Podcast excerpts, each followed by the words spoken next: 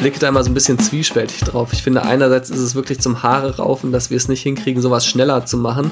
Umgekehrt, wenn man sich dann wirklich mit den Details beschäftigt, mit den Zuständigkeiten und so, dann merkt man, wie komplex das wirklich in der Umsetzung einfach ist. Eigentlich soll die Software SORMAS schon in allen Gesundheitsämtern in NRW im Einsatz sein.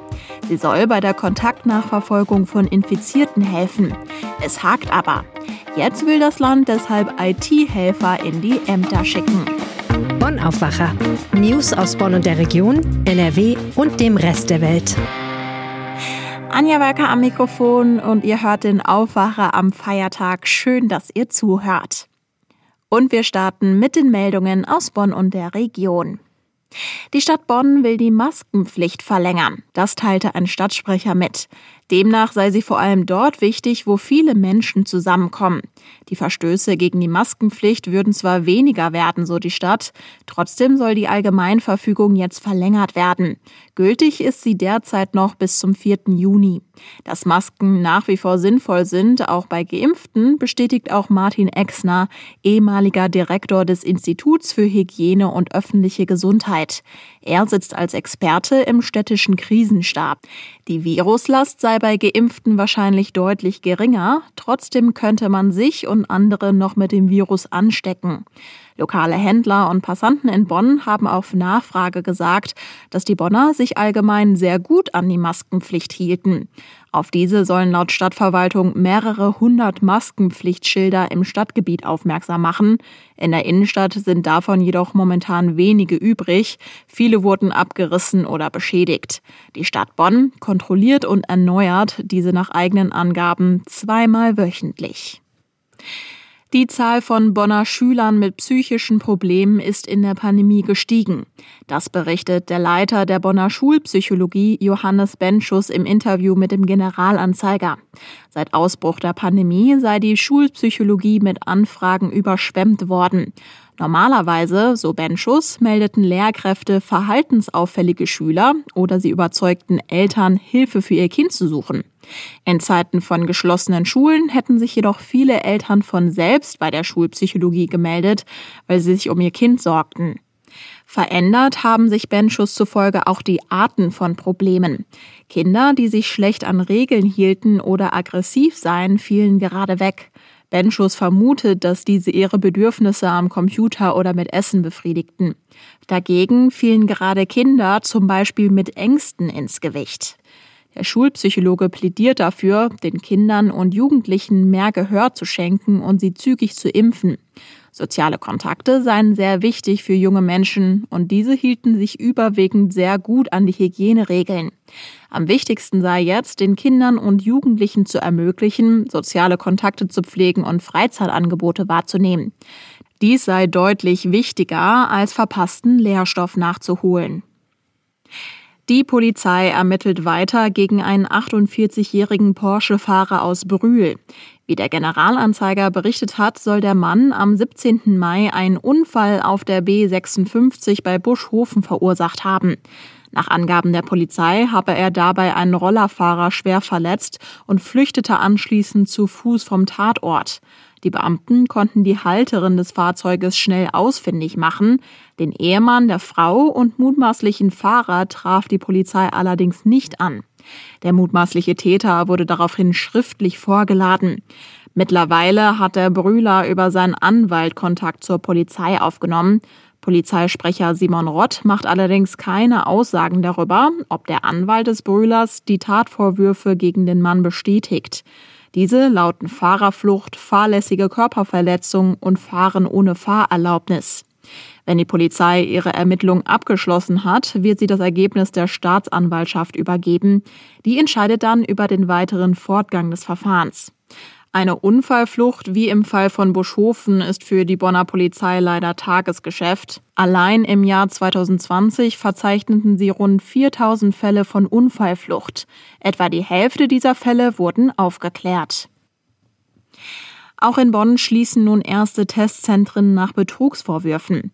Die Baumarktkette Hellweg hat es dem Corona-Testzentrumsbetreiber Medican am Montag mit sofortiger Wirkung untersagt, weiterhin Parkplätze vor den Märkten zu nutzen.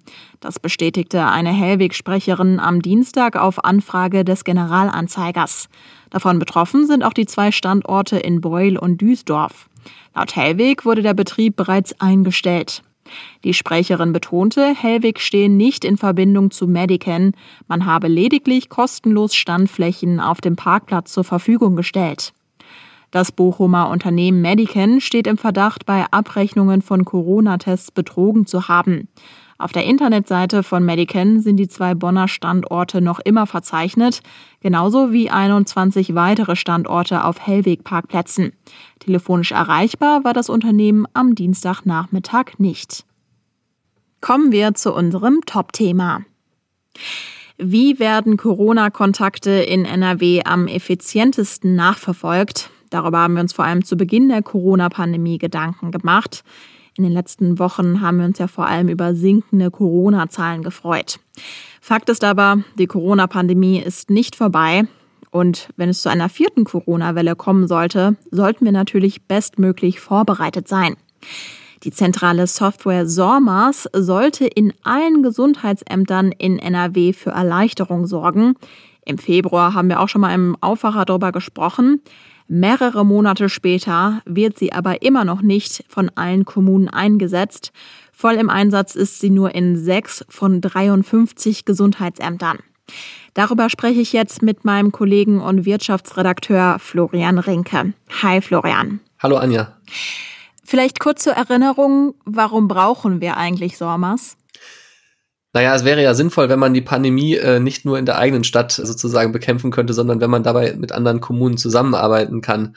Und Sommers ist dabei eine Hilfe. Das heißt, bislang oder in der Vergangenheit ist es oft so gewesen, dass die Kontaktdatenerfassung an der Stadtgrenze aufhörte oder man halt mühsam äh, den Kollegen aus den Nachbarstädten ja Daten faxen oder per E-Mail schicken musste oder auf anderem Wege.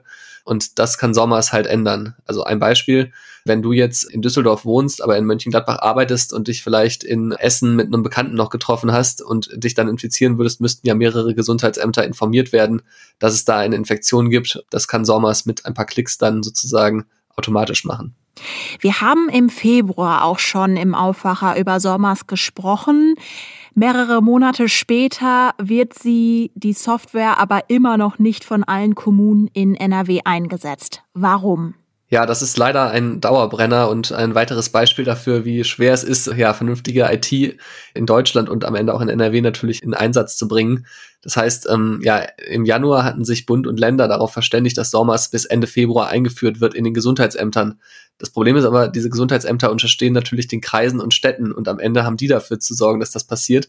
Und die haben sich teilweise geweigert oder auch schwer mitgetan, weil sie auch technisch Bedenken hatten einerseits und andererseits natürlich auch gesagt haben, okay, passt auf Leute, die Inzidenzzahlen sind so hoch, die Gesundheitsämter sind so belastet, wie sollen wir da noch eine ganze Software-Einführung hinkriegen? NRW-Wirtschaftsminister Andreas Pinkwart hatte dann damals die Einführung nicht vorgeschrieben. War das ein Fehler? Ja, grundsätzlich ist es ja erstmal gut, wenn man äh, auf Kooperation setzt, anstatt auf äh, Druck und, und Zwang, weil das natürlich immer zu mehr Widerständen führt. Was man sagen muss, ist, dass es tatsächlich auch technische Probleme gab. Das heißt, ja, viele Gesundheitsämter hatten ja schon funktionierende Software-Systeme und wollten nicht wechseln. Und dann hat man angeboten, dass man sogenannte, äh, also dass man Schnittstellen zu diesen Systemen programmiert.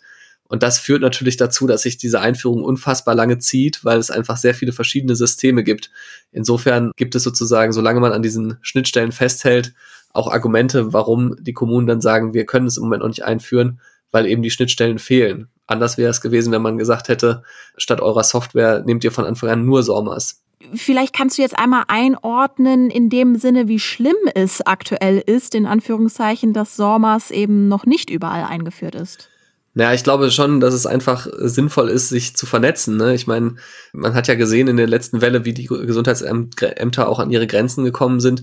Und natürlich ist es so, dass digitale Technik einfach helfen kann, viele Prozesse zu vereinfachen, Arbeitsschritte rauszunehmen oder zu automatisieren. Und der große Vorteil von SORMAS ist ja am Ende auch, dass es eine Schnittstelle geben wird, mit der diese ganzen Kontaktdatenerfassungssysteme, die es da draußen gibt, also auch abseits von dieser Luca-App, die ja medial sehr viel diskutiert wurde und auch, wo ja auch viele Länder sozusagen am Ende die einführen wollten oder eingeführt haben, gibt. Und die können alle auch über, über diese Schnittstelle dann mit SORMAS kommunizieren. Das heißt, wenn es gelingt, SORMAS jetzt einzuführen und auch diese Systeme dann wiederum daran anzudocken, dann wäre man einfach für eine nächste Welle sehr viel besser vorbereitet und könnte sehr viel mehr einfach automatisieren und damit auch die Mitarbeiter, die ja in den vergangenen Monaten wirklich sehr viel geleistet haben und auch wahrscheinlich oft an ihre Kraftgrenzen gekommen sind, ähm, entlasten und, und denen auch das Leben leichter machen. Wie kann man das also jetzt beschleunigen? Die ähm, Landesregierung setzt sich dafür ein, dass es sogenannte Rollout-Teams gibt. Das ist was, was in IT-Kreisen schon sehr lange gefordert wird, dass man sagt, viele Kommunen wehren sich ja gar nicht aktiv dagegen, sondern haben einfach ja personelle Probleme, vielleicht auch Bedenken, Probleme auch die Technik einzuführen. Das heißt, ja, die Landesregierung und ein Bündnis, was sie da geschmiedet haben, die wollen den Gesundheitsämtern Partner an die Seite stellen, die sie wirklich dahin schicken und dann sozusagen die vor Ort bei der Einführung helfen und, und unterstützen. Und ich glaube, das ist der richtige Weg, dass man wirklich sagt, man erhöht jetzt sozusagen einerseits den Druck, dass man sagt, Leute, nutzt diese Zeit, die ihr jetzt gerade habt mit den niedrigen Inzidenzen und andererseits aber auch, wir geben euch alle Hilfe, die ihr benötigt, damit das jetzt wirklich endlich umgesetzt wird, weil wir dürfen nicht noch mehr Zeit verlieren. Solche Rollout-Teams werden wahrscheinlich aber ganz schön viel Geld kosten, oder? Die Kosten sind noch nicht genau bezifferbar, da sind sie gerade dran, das mal auszurechnen, aber man muss sich vorstellen, da arbeiten ja teilweise auch viele ehrenamtliche Leute in letzter Zeit daran, Programme zu machen und auch Strategien zu überlegen. Ich glaube, die Kosten sind am Ende, wenn man sich anguckt, wie viel an anderer Stelle bei dieser Pandemiebekämpfung ausgegeben wurde für Rettungspakete äh, von TUI oder sonst was, sind die Kosten für diese Rollout-Teams, glaube ich, das kleinste Problem und würden vermutlich keinen großen Millionenbetrag ausmachen. Zumal, das muss man ja auch sagen, es ja sogar Mittel für die Digitalisierung der Gesundheitsämter gibt, die Jens Spahn, der Bundesgesundheitsminister, bereitgestellt hat. Also insofern, wo, wenn nicht dafür, werden diese Mittel gut eingesetzt. Und wann könnten diese Teams in NRW starten? Ja, das habe ich die Landesregierung auch gefragt und da sagte man mir, sofern das Thema Finanzierung geklärt ist, quasi sofort. Und ich hatte auch mit einer ähm, IT-Expertin gesprochen, die sich ehrenamtlich schon seit äh, vielen Monaten mit dem Thema beschäftigt, mit ihrer Initiative CIO Corporate Citizens. Die sagte, theoretisch könnten wir in NRW mit diesen Rollout-Teams fünf bis zehn Gesundheitsämter pro Woche anschließen. Das heißt, wenn man sich überlegt, es gibt 53 Gesundheitsämter, ein paar von denen nutzen dieses SORMAS Exchange schon vollständig, ein paar wollen es jetzt in den nächsten Tagen einführen, aber da bleiben dann immer noch so, ja, ungefähr 45 bis 40 über. Wenn es fünf bis zehn pro Woche wären, dann wären wir ja Mitte Juli im besten Fall sogar schon durch mit dem Thema. Okay, das heißt, wir haben jetzt darüber gesprochen, SORMAS sollte es eigentlich schon lange geben. Die Kommunen haben es aber noch nicht überall eingeführt. Jetzt könnte es Rollout-Teams geben, die dabei helfen, SORMAS überall in zu installieren. Wie blickst du denn dann jetzt auf deine Recherche? Ist das jetzt ein gutes Zeichen? Ist das jetzt total positiv? Und wir können uns eben darüber freuen, dass eben so eine Kontaktnachverfolgung in den nächsten Wochen viel effizienter gelingen kann? Ja, ich blicke da immer so ein bisschen zwiespältig drauf. Ich finde, einerseits ist es wirklich zum Haare raufen, dass wir es nicht hinkriegen, sowas schneller zu machen. Also das ist was, wo ich von außen dann immer wirklich einfach fassungslos bin, wo ich sage, so, wie kann das sein, dass wir das nicht schneller hinkriegen oder auch noch nicht hatten vorher. Umgekehrt, wenn man sich dann wirklich mit den Details beschäftigt, mit den Zuständigkeiten und so, dann merkt man, wie komplex das wirklich in der, in der Umsetzung einfach ist, weil äh, ja jeder sozusagen so seine eigenen Baustellen und Themen damit reinbringt. Insofern ähm, malen die Mühlen der Politik und auch der Verwaltung da sehr langsam. Aber zumindest habe ich das Gefühl, ist das Thema bei allen auf dem Schirm oder bei fast allen. Der Kreis Unna hat noch nicht mal den Vertrag für Sommers unterzeichnet. Aber ja, es ist bei den meisten auf dem Schirm und äh, sie wollen es wirklich ändern. Insofern finde ich das erstmal an sich ein gutes Signal, auch wenn es natürlich äh, idealerweise alles viel, viel schneller ginge. Alles klar. Dann ganz herzlichen Dank dir, Florian, für die Infos. Ja, gerne. Also, wenn ich an einen Tatort denke, dann sehe ich irgendwie rot-weißes Flatterband, vielleicht Markierungen auf dem Boden und in meiner Krimi-Fantasie stehen ringsherum noch ein paar Menschen, die den Tatort untersuchen. Um so einen Tatort geht es jetzt aber nicht. Wir sind heute nämlich auf dem Wasser, denn auf den Binnengewässern in NRW ist ganz schön viel los. Darüber spreche ich jetzt mit meiner Aufwacherkollegin Wiebke Dumpe. Hi Wiebke. Hallo Anja. Vor allem Jetski-Fahrer sind auf vielen Gewässern in NRW offenbar ein Problem. Warum denn? Naja, weil die kreuz und quer über die Flüsse fahren, teilweise dann auch mit ziemlich waghalsigen Manövern und sich auch einfach gar nicht an diesen gekennzeichneten Bereich halten, in dem sie fahren dürfen. Und das ist ein großes Problem, nicht nur für sie selber, weil es ja total gefährlich ist, sondern auch, weil sie den Schiffsverkehr behindern. Bisher kannte man das vor allem vom Rhein, so im Raum Köln und Bonn, aber auch auf der Weser und auf den Kanälen rund um Münster sind immer mehr Jetski-Fahrer unterwegs. Und um da schnell handeln zu können, hat die Wasserschutzpolizei jetzt auch eine eigene gesonderte Arbeitsgruppe eingerichtet berichtet. Ja, Wasserschutzpolizei ist ein gutes Stichwort. Die muss in NRW auf rund 900 Kilometern Wasserstraße für Ordnung sorgen. Und da sind die Jetski-Fahrer ja wahrscheinlich nur ein Problem. Welche Straftaten passieren denn besonders häufig auf Rhein und Ruhr? Eigentlich kannst du sagen, alles, was an Land passiert, das passiert auch auf dem Wasser. Aber das NRW-Innenministerium sagt, wir haben andere Schwerpunkte auf dem Wasser. Häufig mit dabei ist zum Beispiel unterschlagene Ladung, Urkundenfälschung oder Fischwilderei. Aber auch Verstöße gegen das Tierschutzgesetz, gefährliche Eingriffe in den Schiffsverkehr kommen häufig vor und dass Gewässer verschmutzt werden durch teilweise giftige Substanzen zum Beispiel oder eben wenn Abfälle einfach ins Wasser geworfen werden. Mhm. Was heißt das denn konkret in Zahlen und hat sich seit der Corona-Pandemie irgendwas verändert? Unser Kollege Christian Schwertfeger hat die Zahlen beim Innenministerium angefragt und die zeigen teils, teils. Also es gab einen ziemlich großen Anstieg bei der Gewässerverunreinigung. Das waren fast 100 Fälle mehr als 2019. Und auch die gefährlichen Eingriffe in den Schiffsverkehr, die sind gestiegen und die Urkundenfälschung. Fischwilderei, Unterschlagung und unerlaubte Entsorgung von Abfällen sind aber zurückgegangen. Und es ist aufgefallen, seit Corona sind mehr Leute an und in den Gewässern. Ich vermute mal, weil es einfach nicht sehr viele andere Alternativen gab während der Corona-Zeit. Also heißt wahrscheinlich, die Schiffe müssen auch auf mehr Menschen im Wasser aufpassen? Ja, ganz genau. Und das behindert sie natürlich bei ihren ganz normalen Abläufen. Sonst gab es im Sommer ja ab und zu Mutproben von Jugendlichen, die dann von den Brücken springen, die dann Schiffe anschwimmen oder Steine werfen.